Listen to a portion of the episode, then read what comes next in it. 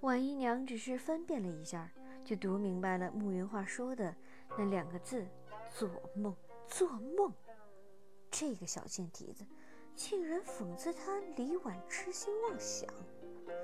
婉姨娘真的确定，慕云画这个小贱蹄子是在针对她，故意的。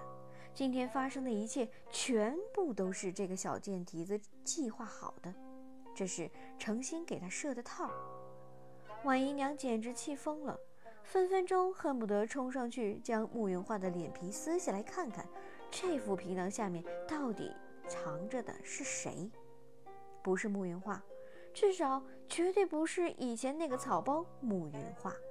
一个人或许可以装疯卖傻一时，但绝对不可能不露马脚的装疯卖傻十六年。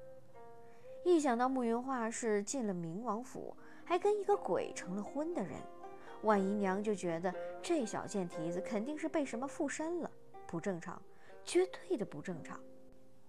这个想法就像野草一样，在婉姨娘的心里疯狂蔓延。要不是太子殿下一句。平身吧，将他从魔障中拉了回来。他差点就要失去理智，当场揭穿慕云画了。握紧拳头，将指甲深深地刺进肉里。不着急，他还没有找到证据。等他请来青云观的道长，他定要慕云画现出原形。奶娘，起来吧。慕云画才刚扶起奶娘，人还没站稳，就听到太子冲他来了一句：“慕云画，见了本宫不跪的，你是第一个，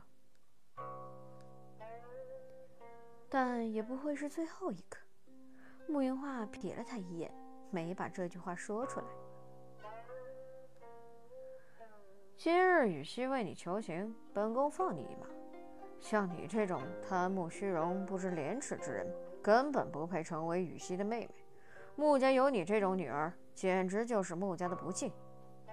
太子说这话，正中婉姨娘的心坎儿。等了这么久，他要的就是这句话。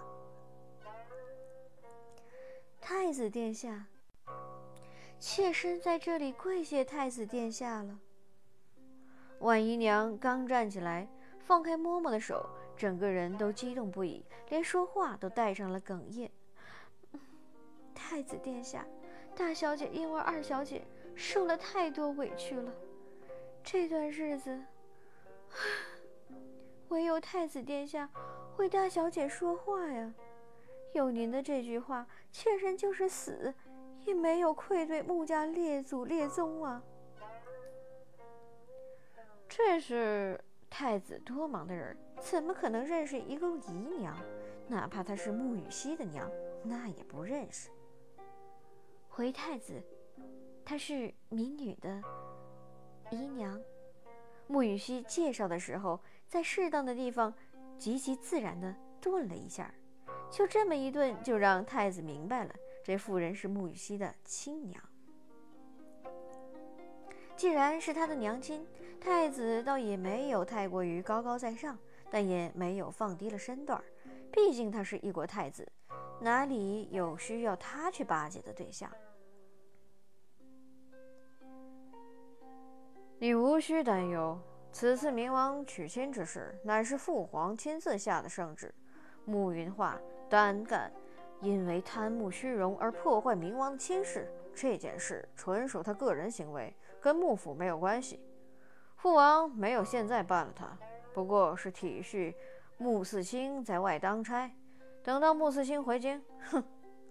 后面的话，即便不说，在场的哪个不明白？死路一条。